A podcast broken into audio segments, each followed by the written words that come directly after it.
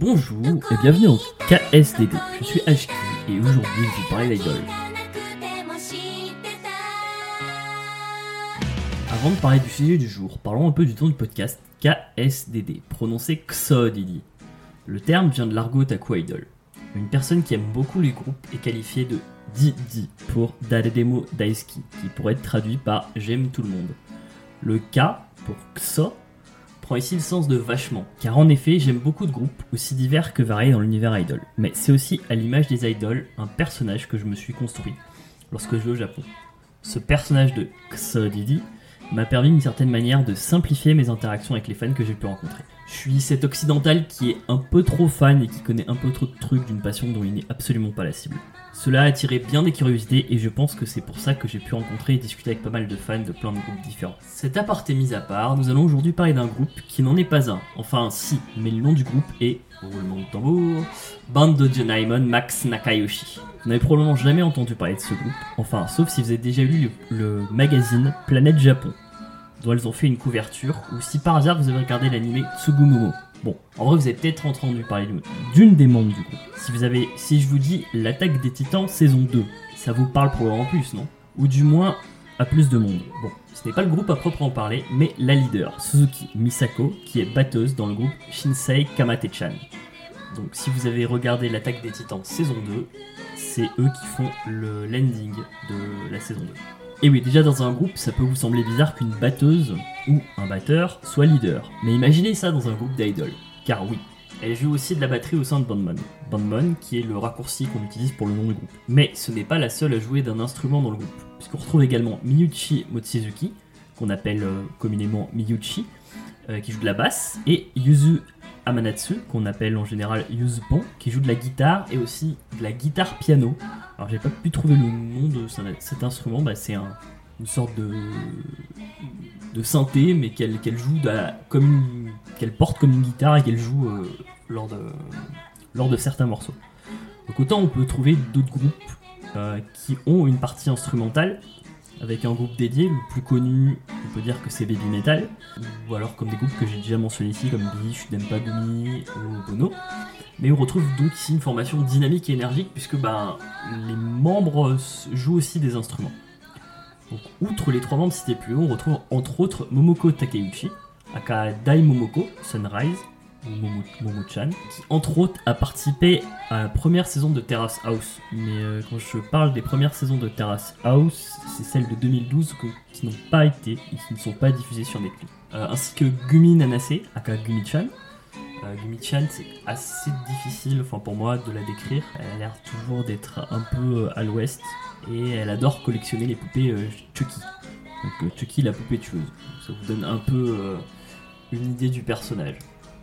Et enfin, pour finir, et euh, c'était ma porte d'entrée dans, le groupe, euh, c'est euh, Ringo Koishiro, aka Shiorin. Euh, c'est une Lolita au timbre de voix extrêmement perché. Donc avec une, voix assez caractéristique. Mais donc du coup, ça nous introduit à l'anecdote du jour. Pour cela, il faut revenir en 2013, lors de mon second voyage au Japon, en septembre.